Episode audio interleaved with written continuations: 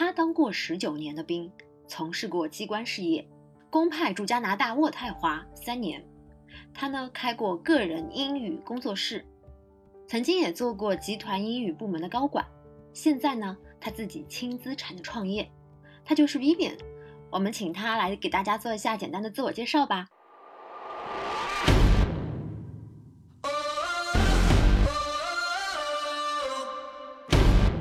Hello，大家好，我是 Vivian，很开心可以来到生活大别野，和我们很多的有趣有料的斜杠听友们见面。我叫 Vivian，我是英语。以及自己的个人 IP 啊，以及群主、社群管理、IP 孵化的导师，以及这样的一个呃社群或者平台的创始人，这些斜杠可能都是我的一个标签。那我还有一个很重要的标签，就是我是一名退役的军人。我想这个可能在诸多的斜杠里面也是一个呃虽然很平凡，但是不那么寻常的一个标签吧。那第二个呢，就是我是一个中年人，那么所以我自诩为是斜杠中年。嗯，我是八零后生人啦，所以在这里可能也是小小的暴露了一下自己的年龄，但是我从来不觉得年龄是我的一个负担，反而我会觉得年龄其实是我呃经历了很多，走过很多弯路，踩过很多雷，但是也。因此，经历了很多的人和事物，让自己的人生得以更加丰富的，呃，一个桥梁。所以我很感谢，呃，这样的一个岁月的洗礼，让我自己现在收获了很多。那也很开心可以到这里来做客，跟大家聊一聊我的故事，也聊聊我们生活大别野更多的故事。嗯，欢迎 Vivian。当得知 Vivian 是当了十九年的兵。这样的一个身份跟经历的时候，我也是非常的惊讶，居然能够碰到有从军生涯的，而且曾经是中校军衔，然后呢，现在跳脱这样的一个在我们看来是一个铁饭碗的一个环境来自己的创业。我不知道说 Vivian 为什么会想到要出来走不同的路呢？嗯，这个问题问得特别的好，他可能一下子击中了我心里面那个最柔软的地方。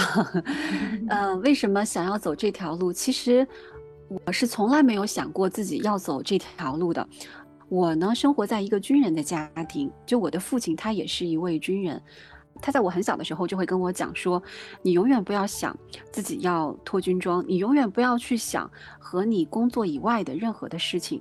嗯，你只需要把自己的工作做好，然后一直在部队里面踏踏实实的往前干，其实就会很好。所以，包括我，呃，从高中毕业进入大学，进入军校，那可能也是从了他的这样的一个愿望。所以，从进入军校的这第一天起，我就很喜欢我的这样一身军装，因为毕竟对他一点都不陌生嘛。然后再到毕业以后，我工作的这样的一个内容呢？其实也是非常让自己有价值感的一件事情，是直接可以关系到我们的呃国家利益的一些事情，所以我也很开心可以有这样的一段呃奋斗的岁月。但后来为什么会想要从部队离开？其实是经历了一个非常痛苦的抉择。我一五年的时候呢，跟随着我的先生，我们一起到了呃中国驻加拿大使馆工作，呃，那么在那里呢，其实那几年。会让我对自己的想法有一个非常大的一个改变。首先是，呃，到了国外以后，你接触到的很多的事情，其实会让你，呃，对自己的能力有一些些的，嗯，比较挑战的一个想法。包括说，之前一直可能在国内从事的是这样为国外的人员服务的这样的一个工作，但你真的到了国外以后，你是到了这样的一个军事外交的一线，那你就会去反思。你说国外的人到底需要什么样的能力，才可以在我们军事外交的战线上去履行职责？那他到底又需要国内的人给予什么样的支持？那这其实就是我反思的第一点。那么反思的第二点就是，我们在外面的时候，其实经常会需要跟各个国家，呃，驻加拿大的外交官，尤其是军事外交官去打交道。那很多时候，你会通过观察，你会发现。他们的这种经历是非常丰富的，他们的知识领域也是非常宽阔的，可能他们的这样的一个选拔的路径会比国内的这个选拔路径要严格很多，所以在这种时候也会觉得说自己可能有必要要去了解更多的事情。那么再加上，我不知道 Erin 你你是不是还记得哈，在我记得应该是一五年的十月份，当时在天安门广场搞了一次大阅兵。在那次大阅兵上面，这个主席有宣布说我们要开始进行裁军，所以从那个时候就开始了整个部队编制体制调整的这样的一个历程。我当时正好是在渥太华，我就听着他在天安门城楼上宣布说，今天开始我们要裁军，是二十万还是多少来着？我记不得了。但是那样的一一句话，可能在别人听起来只是很寻常的一个宣布哈，但是其实在我们的心里面是泛起了一丝丝的涟漪，就会觉得哇，这个。这条路到底走下去，我们能够给我们热爱的这个事业能够还能够贡献多少的力量？那我们接下来我们自己要怎么办？你面临着两个孩子，然后还加上两个人，如果工作都这么忙的话，那就要去思考我怎么去平衡我们的前进的道路和自己的生活。所以呢，后来我就做了一个非常痛苦的决定，可能需要去告别我的这身军装。嗯，去追逐自己新的梦想，以一种这种新的呃生活方式和工作的方式，来去维持整个家庭的和梦想之间的一个平衡。所以，这个可能是一个非常非常实际的一个原因吧。嗯，对，就是这样。应该是说为了家庭做了很多的一个牺牲。嗯，因为我本身是一个制服控，所以但凡有穿这种戎装的，我是觉得嗯。有一种崇敬的感觉就油然而生啊。然后我在想，就是军人转业一般都是会包分配的。然后你在做这个决定的时候，有没有直接给到你一些现成的一些工作？为什么你最后选择的是这样的一条路呢？啊，这个呃，军人他转业到地方，他其实是有两种选择。第一种呢，就是你说你说的这种包分配，它叫做安置，就是给你安置到。国家的各个公务员的系统，可能好一点的有这种国家的部委、市一级的这个这个呃单位，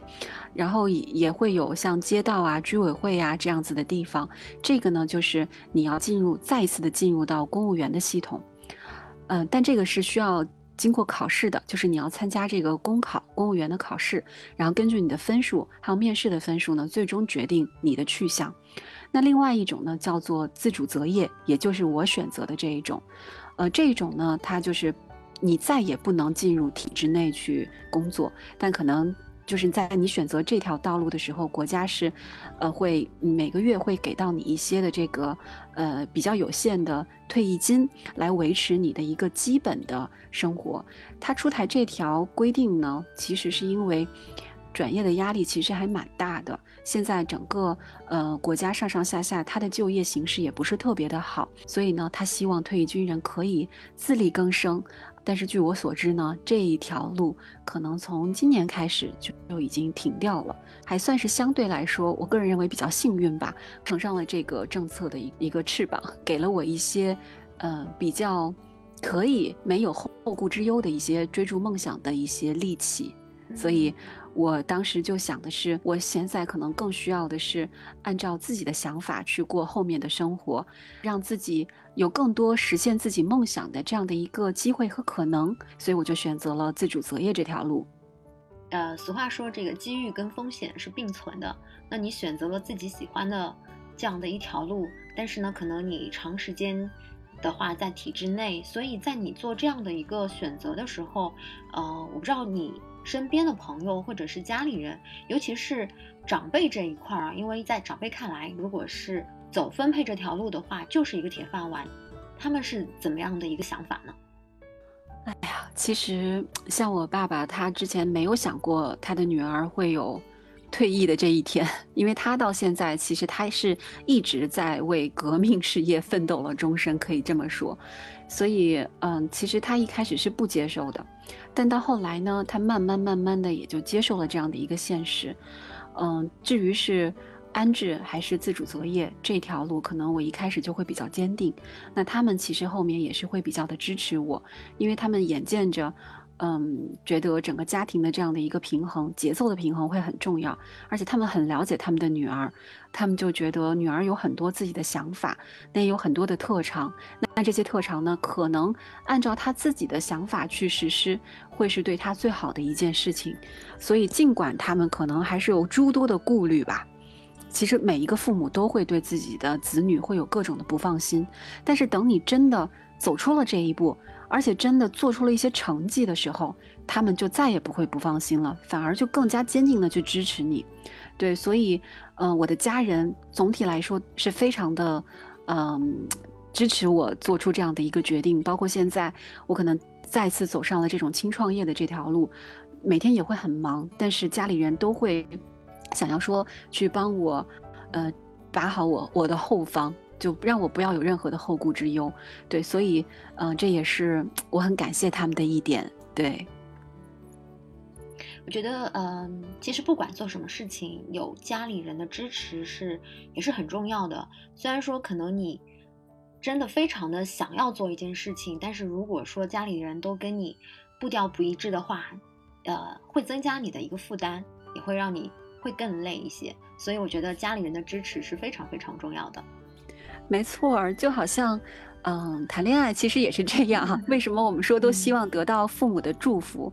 这也是因为，其实父母真的认可了你选择的另一半，你你当下那一刻心里是很踏实的。嗯，对，嗯，你也会带着家里人的祝福继续更好的走下去。所以我觉得能够得到家里的支持是一件非常幸福的事情。对，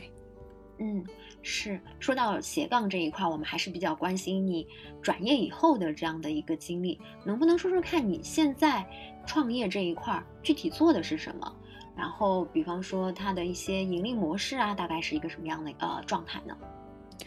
啊，现在的话，其实我从部队出来了以后，就我开始组建了属于自己的一个社群型的平台。那这个平台的名字叫做“一起 Time Two”。一起的意思呢，就是我们在当下这样的一个不确定的时代，我们可以做什么呢？可能这个这个时代不太适合每一个人去单打独斗，因为每一个人的声音都是很小，每一个人的力量也很小。那所以在这么微小的呃。光亮之下，我们需要把这些光亮汇聚起来，用微光去照亮微光。所以呢，我们要一起往前走，哈，携手往前走。那为什么后面还有一个 time to 这样的一个后缀呢？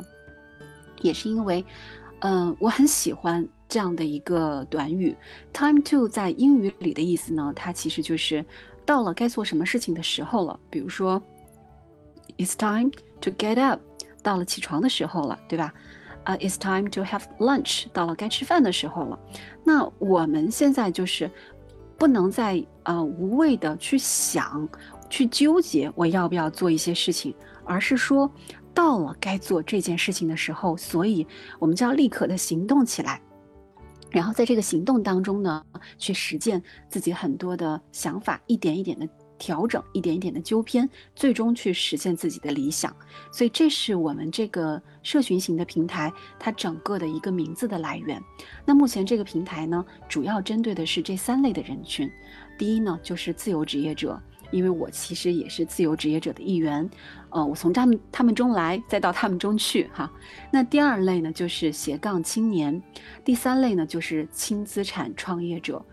嗯，因为其实这三类人群是目前他没有一个固定的组织去把他们维系到一起的，他们可能也是特别内心需要这样的一个，呃，组织感，这样的一个呃归属感的。因为我自己可能就会有非常深刻的这样的一个感受，人呢其实都是希望可以和同频的人在一起。那我们就想说，可不可以搭建一个这样子的一个平台？那给大家提供哪些方向的指引呢？一方面，这个平台本身可能就是一种场域，一个人当然也可以有这样的一个学习的氛围，哈，提升的氛围。但是，呃，现在这样的一种互联网模式下，互联万物互联的模式下，人可能在这样的一个特定的场域当中，他会有更大的动力去往前走。呃，那么第二个呢，就是我们希望每一个人都是这个场域当中的一个关键点，而不是说这个场域仅仅只有那几个 KOL，立志于打造一个去中心化的这样的一个社群，每一个人都可以是这个网络当中的一个节点，去发出他自己的微光，去照亮别人。所以，我们想要把它打造成一个每一个人去赋能别人的这样的一个去中心化的一个社群。啊，我们可以走这种知识付费的这样的一条路径，做成一个知识平台。那么第三个呢，就是我们可以以整个平台的这样的一个方式，我们可以去对接很多的资源，去对接很多的渠道，因为我们现在在做的其实是整个这个社群上的一个职业的丰富度。嗯，比如我们这个上面其实汇集了很多的呃职业形态，有这个空间的整理师，有英语老师啊，还有律师，有医师，嗯，还有电商的从业者，以及做运营的大咖。等等等等，很多很多，当然还有命理师。之前我有跟 Aaron 聊过，嗯，这个上面的人呢，他的构成是非常丰富的。这也是我希望的，就是我们每一个人其实了解到的领域也就只有这么一些。但是不同的人，如果他身处不同的领域，那他带来的这个信息，可能就是你从来没有了解过的这样的一种。那当你把很多的人，他们的领域结合到一起的时候，那他再分享出来，其实我们每一个人也就等于同时掌握了这么多的领域，所以这个领域这个职业的丰富度是我一直在追求的一件事情。我们可以把这个平台呢作为一个整体的资源的接受方，然后把平台拿到的资源呢，可以再分享给我们平台上的这些用户啊，我们管它叫 T Tier。为什么叫 T Tier 呢？其实嗯也也非常有意思，因为一起 Time Two 嘛，Time Two 这两个单词的首字母都是 T，所以我当时就想了叫 T Tier。对，嗯，嗯所以这是一个我们用一个 slogan 来。总称它其实就是我们想要一直跟一群人一起去探讨自由和财富组合的无限可能的这样的一个社群，因为我们都是一批。只工作，但是可能不上班啊。我们是很希望有自己的自由度，但同时我们又对财富有一定的追求度。所以无论你从事什么行业，无论你是赋能别人还是别人赋能你，但我们要追求的都是自由和财富组合的无限可能。所以这是我现在正在打造的这样的一个一起 Time to 的社群型的平台，是不是很有意思？是很有意思，感觉，嗯，就是。给到所有斜杠青年或者是自由职业者一个家园，哎，感觉跟我的那个生活大别野也挺类似的，这样的一个对，对，有趣的灵魂都是相似的，是的，是的，嗯，哎，刚才听那个 Vivian 说了这么多，我第一感觉就是 Vivian 说了很多专业的术语，比方说 KOL 去中心化。那作为一个从军十九年的这样的一个老兵，快速掌握这么多。网络用语或者是呃实心的这样的一个术语的话，能够说明你非常强大的这个学习能力。嗯，同时的话，我想问一下 Vivian，从体制内到体制外，你是怎么去快速学习并且适应这样的一个新的环境的呢？艾瑞，我真的很佩服你，就是你可以从，呃，对方的这样的一个交流的细节当中，就可以很敏锐的触达到一些很关键的问题，所以我真的超佩服你，你太强了，这是一个 HR 的专业素养，太厉害了，我也要学到这一点。那这个问题其实问的也特别的好，可能这是我过去这几年唯一坚持的，就是。会坚持的特别特别好，就是一直在如饥似渴的在学习。其实从体制内到体制外有太多不适应的地方。那我举一个很简单的例子，我刚刚出来的时候，然后我就到了后来工作的这样的一个教育科技集团，当时这个 HR 呢就来跟我算我的这个薪酬。他算的所有的薪酬对于我来说都是非常的茫然的，为什么？因为我们以前根本不用你自己来算薪酬，我甚至连五险一金是什么我都不知道，因为军人是没有五险一金的，你知道吗，Erin？所以拿税后的。对对，我们我们就是完全不用你操心，可能一个月下来这个工资条就给到你，上面有什么你就是是什么，所以你不用自己去争取。对我踏入社会第一步，我就有一点点小小的挫败感。然后再到后来，到了教育科技集团以后，对，马上面对的是一个你要把一个部门从零到一的去组建起来，这个是一件非常难的事情。它难在我们其实当时是到这个教育科技集团，是要去给他把这个少儿英语部门去组建起来。那组建的时候，我们有的是什么？我们有的只是我和我的搭档，我们两个人，这个没有任何的老师，没有任何的销售，也没有任何的教务老师，也没有学生。所以你需要从师资开始打造，然后从教学体系、课程体系开始来建造它。所以等于我是经历了很多的从零到一，那在这个过程当中，也是我和社会的青年朋友们头一次密集接触的时候。那无论是对这种现在九零后的，甚至是零零后，我就我我跟这一项年轻人，其实跟他们的交流也是有很多在逐渐适应的这样的一个过程。当时也算是一个副总嘛，你在这样的一个位置上面，你就要带领着这样的一帮人往前跑。可是，如果你自己对这个东西你都不熟悉的话，你怎么带着这个团队去打硬仗、打胜仗？哈，所以我就只能逼迫着我自己，在短短的几个月之内，我就要去熟悉甚至上手。那我就只有大量的去听课，大量的去学习，然后再把这些学习的东西呢，再付诸实践，然后让自己在各个岗位之间都去轮流的去做一遍。比如我当时我的分工一开始是负责教研和教学的工作，到后面呢。我连销售啊、课程咨询这一部分，比如说跟家长去谈单，我也去做；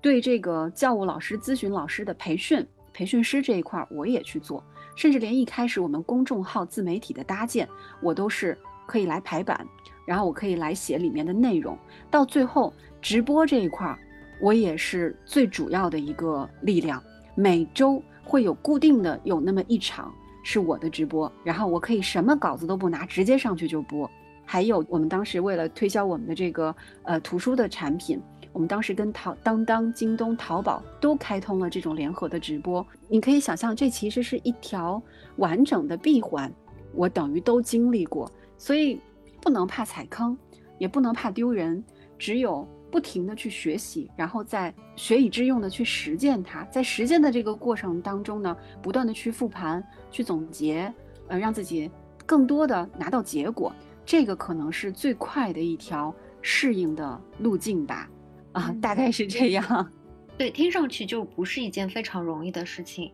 嗯。我在想，就是你在这个过程里面体现出来的这种吃苦耐劳、坚持到底的这样的一个韧性，肯定是你之前十九年军龄的这样的一个完美的体现。也只有训练过的人，他才会有这么坚强的这样的一个毅力。像我之前也看过你的一些视频，每天四点半就起床了，这样的一个自律，坚持那么多时间。嗯，当我得知到你是一个军人的时候，我就一点都不惊讶了。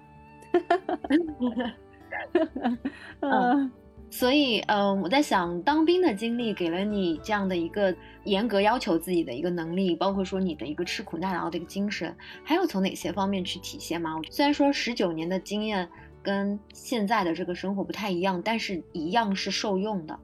嗯，你说的很对，就是其实很多事物它的底层逻辑是一样的。嗯，所以这十九年的军旅生涯其实带给我很多的受益之处。除了你说到的对自己严格的要求，也就是自律这一块儿，我可能会比常人要有更大的一个意志力。那我可能在我身上留下烙印的就是我会对时间非常的敏感，包括我身边可能我对我的朋友，我的一个很低的要求就是你不能迟到。这是因为我们之前在军校的时候，我们的一日作息就是有严格的这样的一个时间把控的，没有任何的可商量的余地，所以这一点是非常非常重要的。而我自己在当主管的时候，我可能对于我的员工，我也会用这样的标准去要求他。比如说，你是一位老师，在到了该约定上课的时候，你迟到了，那这就是一场重大的教学事故呀。所以呢，守时这一块儿，我觉得是很重要的一点。还有一个呢，就是文案力。呃，在这十九年当中，有七八年的时间，我都在负责写大稿子。我们这个大稿子呢，可能它这个送达的层级会非常的高，所以呢，你在里面是不能有任何的文字上面的错误的，包括你的措辞，包括语法。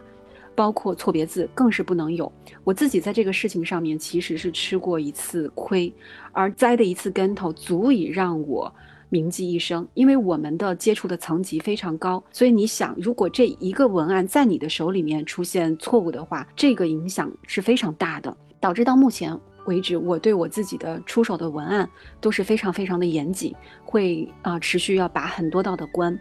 那这是对于严谨度，那文案的一个撰写的能力，也是我这么多年这么练出来的。所以这两点，我觉得都会让我对现在的工作有很多呃借力的地方。其实艾瑞你看我们现在虽然是在社会啊，你可能从事的是一个 HR 的工作，那我呢现在是搭建一个社群，呃，我在有我自己的平台。但是我们什么时候不需要用文字来输出你的观点呢？其实，在朋友圈也好，在社群也好。在呃公众号也好，甚至哪怕我们现在是在做这样的一个播客，那其实你都需要用文字或文字或语音的这样一种形式来表达你的观点，输出你的价值。所以你去怎么组织你的语言，用什么样的逻辑去组织它？可能这个真的不是一朝一夕能够练成的事情，它需要长时间的积累，还有一个总结提炼的这样一个过程。所以这些真的是让我现在会非常的受益的一些体现吧。我不知道我说了这些以后，你会不会也非常有感触？我真的非常的认同。嗯，你刚刚说的这个时间观念，我觉得。其实这个不管是不是当过兵或没有当过兵，这是一个基本要求，这个是每个人都应该遵守的。但是你说的文案力，我觉得这个真的是在工作中去不断的去磨练的。现在其实我们公司也会有要求写一种公文类的东西。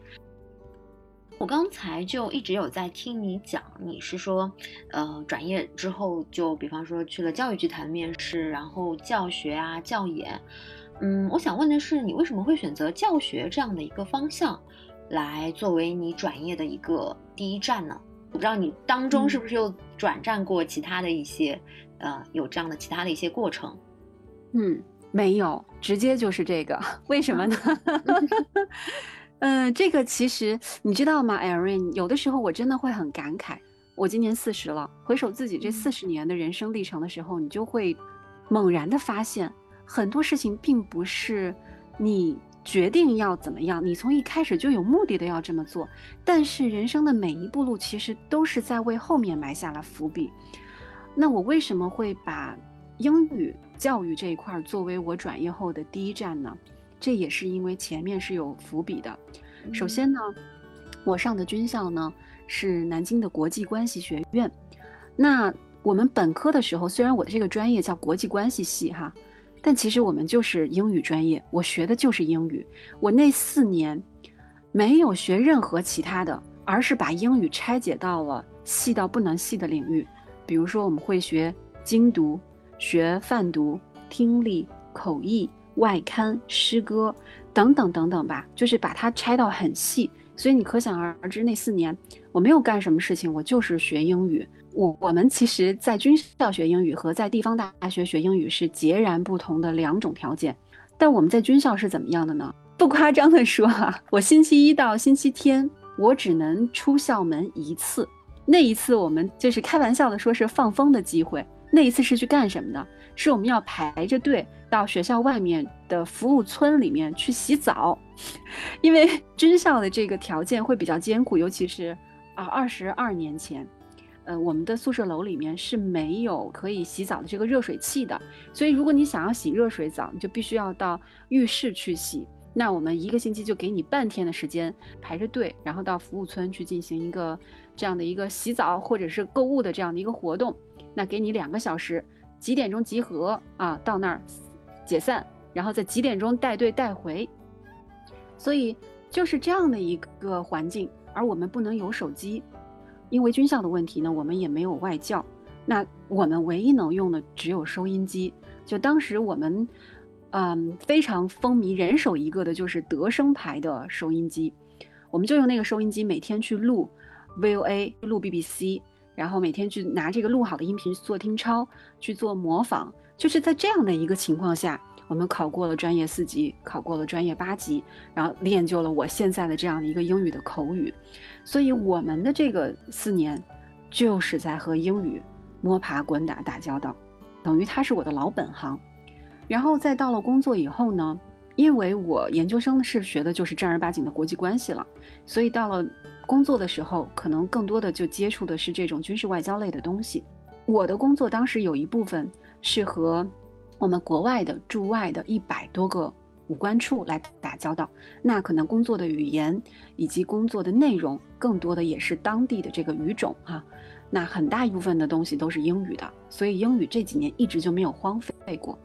那我再到加拿大去常住的时候，我是带着孩子去的。我的孩子当时五岁的时候跟我出去，嗯，三年级的时候回国的。在国外这几年，他他就读的是当地的公立小学，所以我等于是对北美的这样的一个英语教育的体系会非常非常的了解，因为我是有意识的想要去了解它，去摸清它。然后也是帮助孩子从刚开始出国的时候，可能只会说一个 hello goodbye 啊，比如说我会告诉他你要告诉老师怎么去上厕所哈，屁屁噗噗这类的东西。然后到他回来的时候，他达到了一个什么样的程度呢？就是我一直会在强调这一点，不是说这个土壤、这个环境就是最重要的因素，同样的土壤有可能会开出不一样的花朵，那都是在这样一个母语的环境下，那我的孩子到最后。就会他的这个英语的阅读水平，反倒比班上的白人孩子他的阅读水平还要再高，这是为什么呢？就是我，也是后来一直遵循的一条原则，就是 reading。那 reading 这件事情其实就会很重要，所以呢，我当时等于是非常有效的带着他，从亲子阅读到自主阅读这条路，我们真的是一点一点的趟过来。那我等于对北美的这个教育体系也非常的了解，我跑遍了加拿大的每一个省，每到一个地方，我都会去到当地的这个小学，跟当地的这个老师呢去做交流。再到回来以后，当时我就已经要提出来转业了。到了暑假的时候呢，我就带着孩子啊，要回到我先生的老家去。我先生的老家呢是在东北的一个边境的小城，离俄罗斯很近的一个地方，在那样一个。可以说是七八线的这么一个小城镇，我当时就想说，哎，我们回去不要躺平一样的就去避暑哈，我们做一些有意义的事情吧。我就灵机一动，我说那我就去开一个小小的沙龙，我呢带着孩子去给当地的呃家长和孩子们讲一讲，我们能怎么样去学好英语。结果这场本来是想的非常小范围的一个沙龙，就一传十十传百，后来就。开了一个两场讲座，在当地最大的这个初中，整个初一的十二个班的家长全部都来了。第二场，当地这个小城里面很多社会上的这些爸爸妈妈，也都带着自己的孩子来了。所以整整呢，从那件事情开始，我有了一个更深的一个感触，就是如果我仅仅是这样讲，是远远不够的。因为我讲的时候，我才发现，我说到一些。在一二线的城市，非常司空常见的这些名词，比如说绘本，比如说原版阅读，对于当地来说，他们都是从来没有听说过的，所以他们的认知是他们最大的一个障碍。我还了解到，当地的这样的一个英语的学习的水平其实是非常低的，因为他们的老师可能就不是专业出身，他们的老师很有可能是。比如说，他们嗯，高中的时候或者大学的时候学的是另外的一个专业，回来了以后就去当了这样的一个英语老师。那老师的老师是怎么教他们的？他们就是怎么去教自己的孩子的。甚至举一个很简单的例子，A B C D 这个英语的字母我们都知道是这样念，但是当地的老师和孩子们都不这样念，他们他们是这样念的，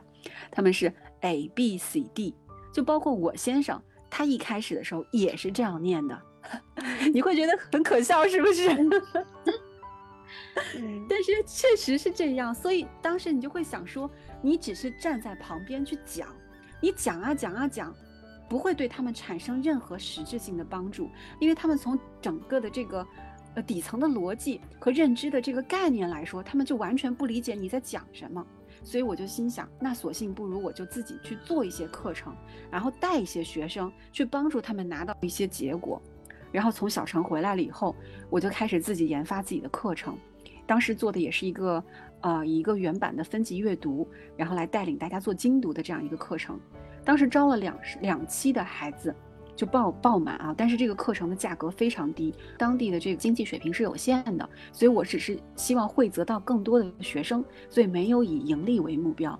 因为我的课给当地的这些孩子呢，打开了一扇学习英语的新的世界和新的窗口，他们才知道原来学习英语还有这么多的方法。我就想到一个很小的例子，我当时有在这个绘本里面有一个单词叫做 Snow Angel，就 Arian，我不知道你是不是了解 Snow Angel，这是雪人天使的意思吗？对，但是你知道雪人天使是什么吗？我不知道。这个特别好玩儿，就当时我给他们讲了以后，他们小朋友到现在都会记得，snow 就是雪，那 angel 就是天使，那雪天使是什么呢？就是当下雪下的很深很深的时候，你往雪地上一躺，然后你的脚和你的手同时上下舞动，再起来以后，你会会发现雪地上就会出来一个天使的形状，那个就是 snow angel。所以，对，但你想。他们是在东北的一个小城，他们最不缺的就是雪，可是孩子们居然不知道那个就是 Snow Angel，所以我就通过这样的方式来告诉他们，这样的一些呃词汇会比他们死记硬背这些词汇可能要印象深刻的多，所以就是用最正确的这样的一种方式来告诉他们英语应该怎么学，然后也拿到了一些结果，自己有很大的一些成就感。那么在这个时候呢，我有一个朋友。来找到我，也是因为我开始做了工作室，那他才关注到我有在做这件事情，来找到我就跟我说，那现在有一个非常大的一个教育集团，想来进军这个 K 十二的部分，那他现在需要搭建他的少儿英语部门，说你有没有兴趣，我们来一起做。我也是犹豫了很久哈，后来我就想，可能仅凭自己的一己之力，你能够贡献的照亮的范围始终是有限的，那不如就到一个更高一点的平台。然后让更多的人组建一个团队来一起做这个事情，这就为什么我后来到了这样的一个教育集团，然后去搭建这样的一个英语部门的整个的这样一个来龙去脉，听上去很有意思，就完全是出于自己的社会的责任感去做这样的一件事情的。嗯，那后来怎么现在呃会演变成比方说自媒体啊、社群运营这样的一个角色呢？这也是在整个做这件事情的过程当中呢，其实也会有很多的心得。第一点呢，就是其实刚才的讲述你也能知道，我的初心其实很简单，是一个非常朴素的发心，就是我希望可以通过自己的努力，可以改变很多人学习英语的方法。嗯，那这件事情其实它并不是一个，呃，可能。需要去变现才能够去实现的一件事情，有可能我这样的一个最正确的方法，还不一定变得了现。嗯，但是在这样的一个教育机构的这样的一个生态下，那教育机构其实它最重要的目的，嗯，它首先要生存，它才能够发展。所以怎么生存下来，可能是最需要解决的第一个实际的问题。所以这其实是会让我感到有很多在理念上面会有很多冲突的这样一个地方。你究竟是以你心目当中的这样的一个方法为主，还是要以，嗯，生产很多可以快速变现的产品为主，这是一个比较明显的冲突点。第二个冲突点呢，就是一开始以为自己可能主要发力点是在教研和教学的部分，但是后面你会发现，你慢慢成了整个销售的主力，你成了整个自媒体的主力，那这就意味着说，对于你时间的占有就会越来越多。到后面，我可能就已经不是九九六了，我变成了零零七，就没有一天是休息的，从早到晚，你可能都要去，呃，去接待家长，可能都要去做这样的一些工作，那可能那个时候就会，真的是对自己的孩子有很多的亏欠，孩子这几年就真的是放羊，真的是放羊，所以，嗯，我也是在这件事情上面有很多，嗯，不得已的一个苦衷。那么第三个呢？正好也是遇到了整个一个大的环境，我不说，你相信你也知道，对整个这个大的环境可以说是推动我的最后的一丝力量。那在这个大的环境之下，我就会在想，那这条路如果是以 K 十二为目标的话，这条路还能走得通吗？那现在在整个人力成本和整个的这个你营收的这样的一个呃收益，它完全这个之间的差距是越来越大的情况下。你还能够有多少可能去贡献你的力量呢？所以我也是对这件事情有了一个很深的一个思考。综合以上的这些点，后来我就决定我要离职。离职了以后，我就在思考我下一步到底要怎么样。但第一个月我是先给自己放了一个大假的，因为之前我跟你讲，之前一直是零零七的节奏，所以那一个月的时候，我就彻底的什么都没干，就是放假，就是休息，就是每天睡到自然醒。然后在这个过程当中去思考，我到底接下去我就直接躺平了，还是说我可以再做点什么呢？后来我就想啊想啊想，可能我这个人骨子里面天生就是有一种。情怀在那里的，我可能没有办法允许自己 一直就是躺平，对，所以呢，我就想，我我能不能在更大的一个赛道上面去贡献自己的价值？我毕竟有着这么多年的工作经验呐，那我还能做些什么呢？没有工作啦，可以说成为了一个自由职业者。那同时，我也是一个宝妈，还是一个从教培行业离职一直失业的人员。那我当时有很多员工也属于这样的一个情况，尤其是从事这种英语教学的人哈，他们可能在教培的时候，他们只需要操心自己的教学内容就好了，并不需要知道我是怎么做营销的，也不需要知道我是怎么做自媒体的，我只要把我的课上好就行。所以他们拥有的只有教学的能力。但是现在双减以后，他们要把一个人活成一个机构，要么就是我自己。再去这一条龙的能力，我都要有，能够获取相应的呃这个机会，去赢得一个稳定的收入。要么呢，我就要完全进入到一个新的赛道，从零开始。但无论哪一种，对于他们来讲都是一个阵痛。所以我就想说，这样的一些人群，他们可能是比较迷茫的，可能需要更多人的一种相互的打气，也需要一些指引，也需要学习到更多的。领域的知识，这也就是我萌生要发起这样的一个平台的最初的一个动力。所以，因为我从属于这这些人群，那我也很想在为我知道的这些痛点去做一些什么样的事情，所以就选择了这样的一个方向吧。嗯，所以在目前在我这个平台上，其实也会有很多的呃教培呃转型的老师。那也会有很多其他的自由职业者，大家可能共同的需求就是，我需要不断的破圈，我需要让一个组织逼迫自己能够自律起来，因为自律是能够帮助你拿到结果的第一要义。那我可能也需要不不不断的去掌握新的知识，让自己的眼界更加的开开拓。这样的话，你。得到的机会也有可能才会更多，所以这就是选择这样的一个方向的一个过程吧。真的不是一开始就设计好的，可能就一步一步到了那儿，然后你就会不由自主的想要往前推进一步，可能也是自己走，同时也是被人被这个世界被这个时代推着走的这样的一个结果。嗯，我觉得这可能就是冥冥之中有人牵引你到这样的一个方向。然后啊，昨天看到了你的社群里面好多都是点赞的。我其实很想知道，说你在运营这样的一个社群，首先要你把一个社群运营起来就很不容易了，然后还把这个一个社群运营到这么好，有什么秘诀可以分享的吗？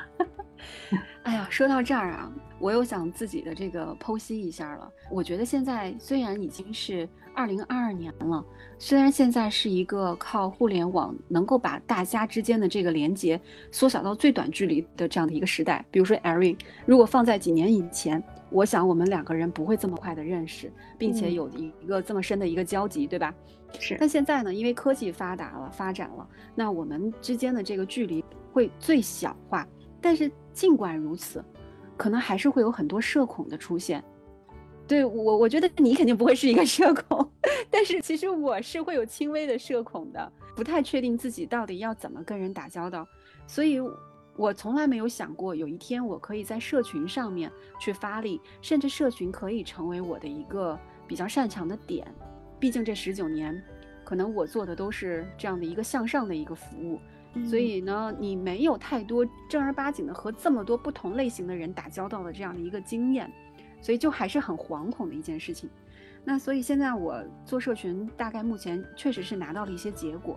除了一起 Time to 这样的一个社群，我还在平时花很多精力去运营的另外一个社群呢，就是一个专门为英语老师赋能的这样的一个社群。这是在呃另外的一个平台上面。那这个平台的话，呃，面向的就是全国四十万的英语老师，所以它的影响力还是比较大。然后大概花了三个多月的时间。我从开始接手这个群到现在，从一百多人到现在五百人满员。平时它的产出、它的活跃性、它的粘性也会非常的好。那是怎么做到这一点呢？我也会在复盘。现在社群运营它其实成为了一门新兴的职业，所以我觉得这可能也可以是将来的一个斜杠哈。社群运营官，你知道真的有社群运营官现在？我知道，嗯，而且运营做得好也是很不容易的。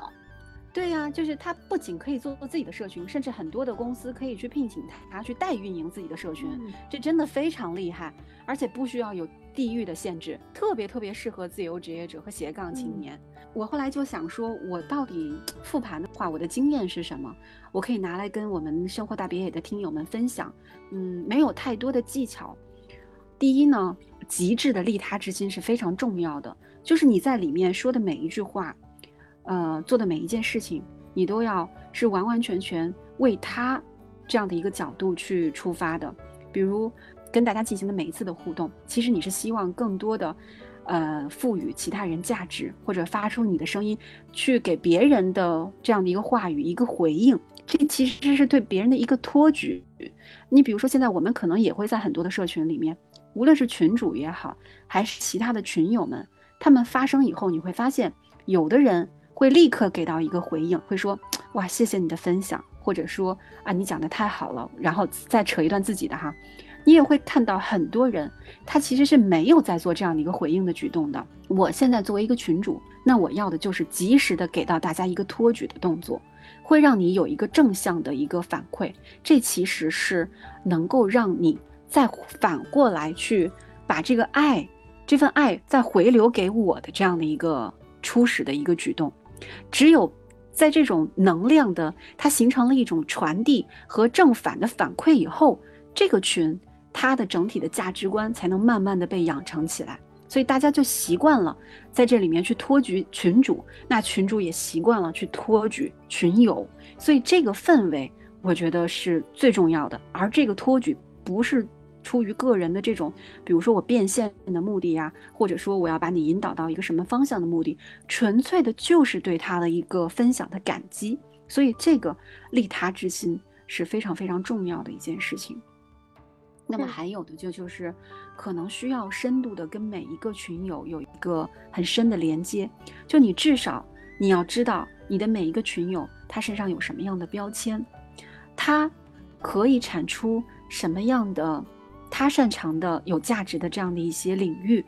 然后你及时发现他身上的闪光点，让他成为这个社群的主人，让他有这种主人翁的意识。那这样的话呢，他就会对这个社群越来越喜欢啊，他就会每天就习惯性的到这里来看。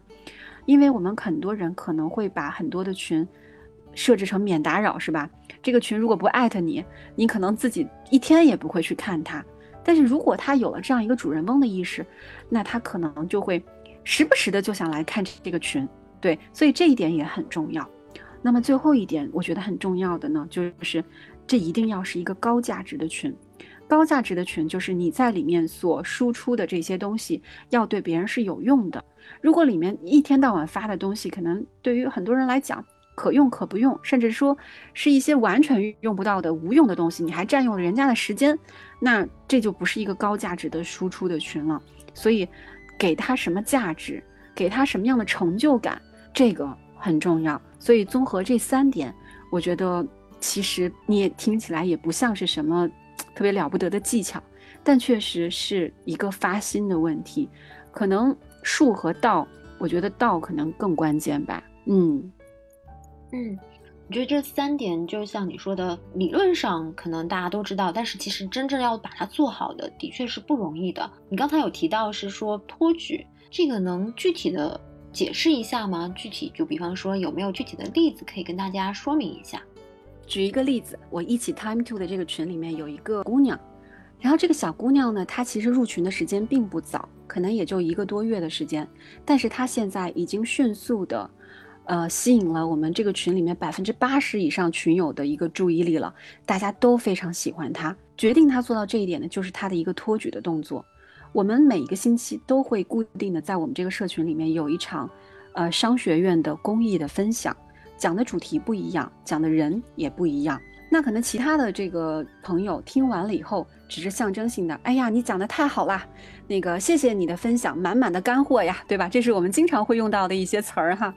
但是这个小姑娘会完全的不一样，她可能当下因为自己工作的原因，她没有办法同步的去收听这个讲座，但她一定会在事后的某一个时间段，用整段的时间去爬楼，而且认认真真的做笔记。他做完这个笔记以后呢，他不仅是把这个嘉宾的干货用非常非常提炼的这种话，有很有逻辑的这样的一个顺序把它写下来，他还在这个总结里面会加上结合自己实际的一个感想和一个复盘，然后他又做了一个动作，把这个总结和复盘再分享到群里面去。你想，他这个举动，他其实是托举了几个人？第一。他托举了这个讲座的嘉宾，嗯，因为这个讲座嘉宾得到了一个这么细致的一个反馈，试问谁会不感动？第二一个，他托举起了我，就是这个群的群主，那这个群的群主就会想，我创造的这样的一个讲座，对我们的群友真的是有帮助的呀，有受真的是影响到了他。对，那他还托起了谁？他托起了其他可能还没来得及去爬楼的人，嗯。他他把这些人看，因为看到了他的这个总结，其他人就会想要说，那我要去爬爬楼，看看是什么样的讲座能够影响到我们这样的一个那么普通的一个小女孩。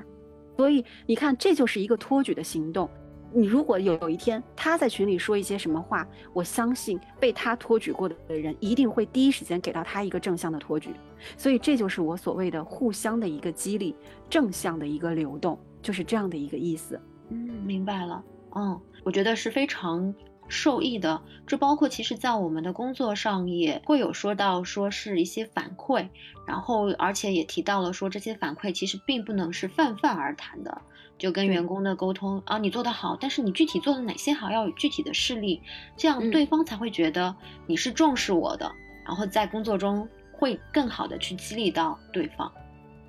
对对，嗯，非常的有道理啊。我觉得，嗯，从来都没有想过这个其实是可以运用到社群里面的。但社群其实现在真的是我们，呃，不可或缺的一个部分。我今天有在跟别人讲说，其实你看微信，它是一个非常微妙的一个生态，我管它叫一个微信生态啊。微信生态的每一部分，其实都和我们现在每一个普通人相关。你看公众号，谁不看公众号，对吧？第二一个朋友圈，第三个视频号。现在视频号也越来越火了，那我们现在可能以前还在看抖音，现在你会发现，你不知道什么时候你的微信朋友圈里的朋友就会在你的朋友圈里面转一条视频号，然后还有什么？还有就是我们的社群，所以这四个部分都是现在微信生态里面特别重要的四个领域。那这四个领域都值得我们认真的去对待它。如果你想要在公司里面，你想要让别人肯定你，你肯定不能只是在。这个工作的这个同一个屋檐下，你怎么样？那肯定有很多的这个东西是需要在这个屋檐之外的这种线上来进行一个很微妙的一个丝滑的处理的。在线上的这种活动就更是这样了。所以，我我觉得这真的是还是蛮重要的一个部分，值得我们去把这个能力去迁移。嗯，没错。刚才 Vivian 其实也提到了，就是你你的社群在短短的三个月之内就从一百多人到了。满员的这个状态，不知道说在这个过程中有没有什么比较困难的点？你应该没有坚持不下去的这种情况，但是困难的地方有吗？哎呀，谁能没有呢？我觉得 真的是这个，这有太多心酸的地方了，因为谁也不是真的一开始就知道这个事情怎么做。尤其对于我来讲，可能从一五年开始我就接触社群这个事儿，那个时候就开始拥有自己的群，到现在可能大大小小的群，你当群主的群可能。少说也有几十个了，但是从来没有把这个社群当成一个有 KPI 的这么一个事情来做的，所以以前就是随性而而至，特别的佛系，你愿意说话就说话，愿意怎么样就怎么样，我从来不会去想我要怎么去激活这些人。但现在的话，它已经是我生活当中很重要的一个事儿。那无论是我之前说的英语老师赋能的这个社群，这个其实是给这个这个平台在做，还是说我自己的这一份一起 time to 的这个社群，可能都是我现在真的是很对我来说很重要的两件事情。在这个过程当中，其实有很多很 emo 的时候。现在是不是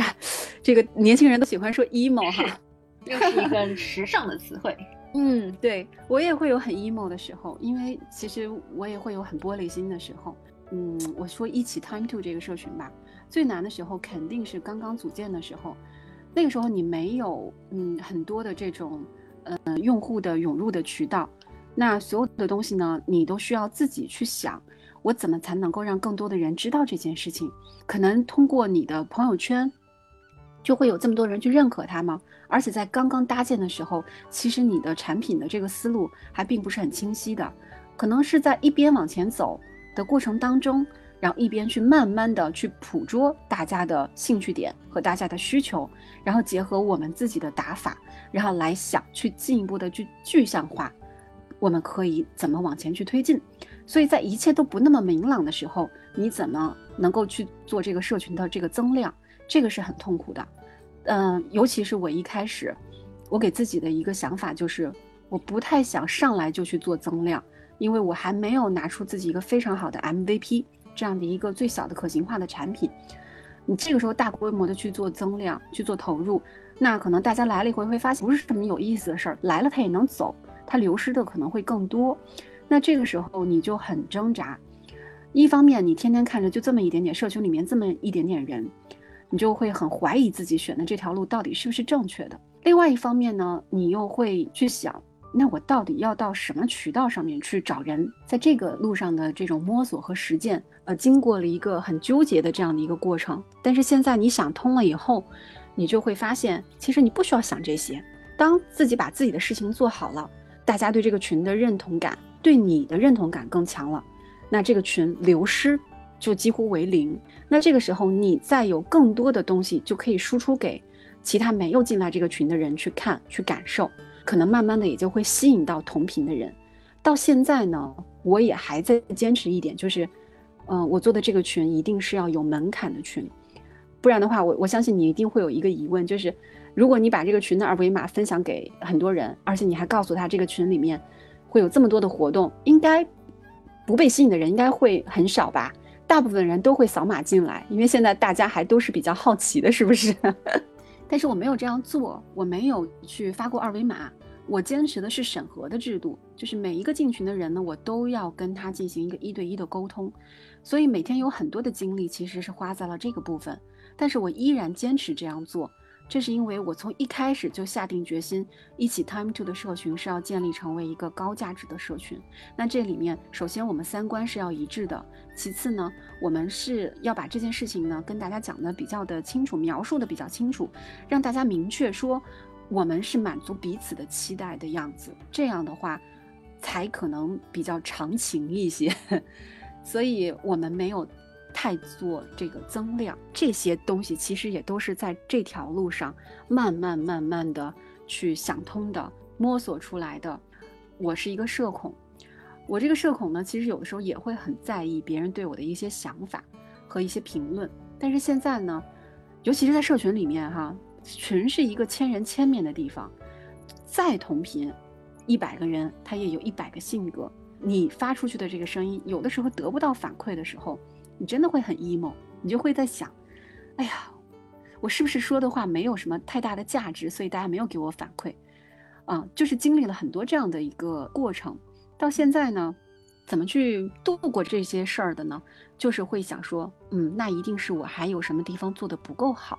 或者是大家的这个价值观还没有被激发出来，还是说我没有给到大家很好的引导，或者我自己确实还没有那么有价值。那我就在这几个方向上持续的发力，总有一天，那该流失的人他就是会流失的。那说明我们真的没有缘分，或者真的不同频。那留下的人他也一定会长久的留下。那证明你真的对我很认可，我也对你很认可。所以这就形成了一个高价值的一个社群的模式。真的，其实看上去是运营的一些 emo 的事情，其实是自己心态上的一个锻炼吧。这个真的挺难的，嗯。这个其实，嗯，也是看自己到底要什么。如果你只是要一时的这个数字上的好看，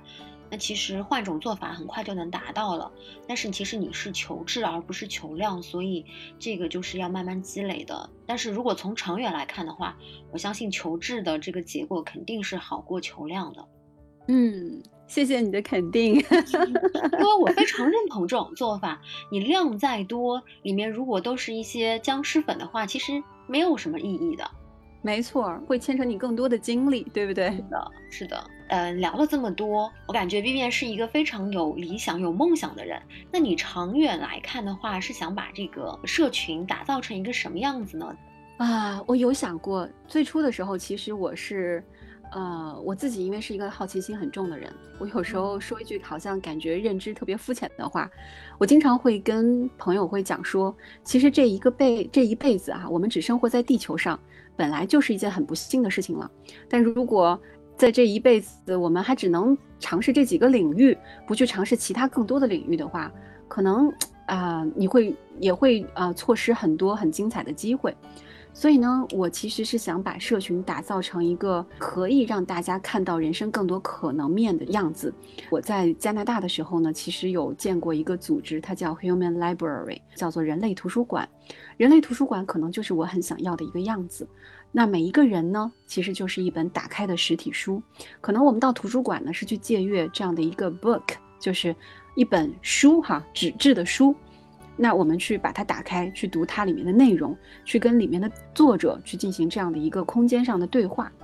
那我们如果每一个人其实就可以是一本书，当这个人跟你来进行交流的时候，他无疑就是把他自己向你打开，你也去读他，你去跟他进行一个深层次的对话。如果我们可以聚集到不同领域的人，然后一起来做这样的一个 human library，我相信我们每一个人都会。精神上得到极大的富足，我们的认知的天花板也会很好的去弥补，所以这是我最大的一个梦想，就是想要去实现这件事情。但现在的话，呃，我觉得自己的这样的一个实力可能还不足以达到现在就去做它。嗯，也是希望可以借用我们生活大别野，我们听友可以一起来帮忙出谋划策。因为其实做这样的一件事情听上去很简单，但是实施起来很难。首先，它一定是一个线下为主的事情，因为你人面对面的这样交流，其实会交流的会更加的愉悦一些，就牵扯到一个场地的问题。那还有，我到哪儿去找这么多的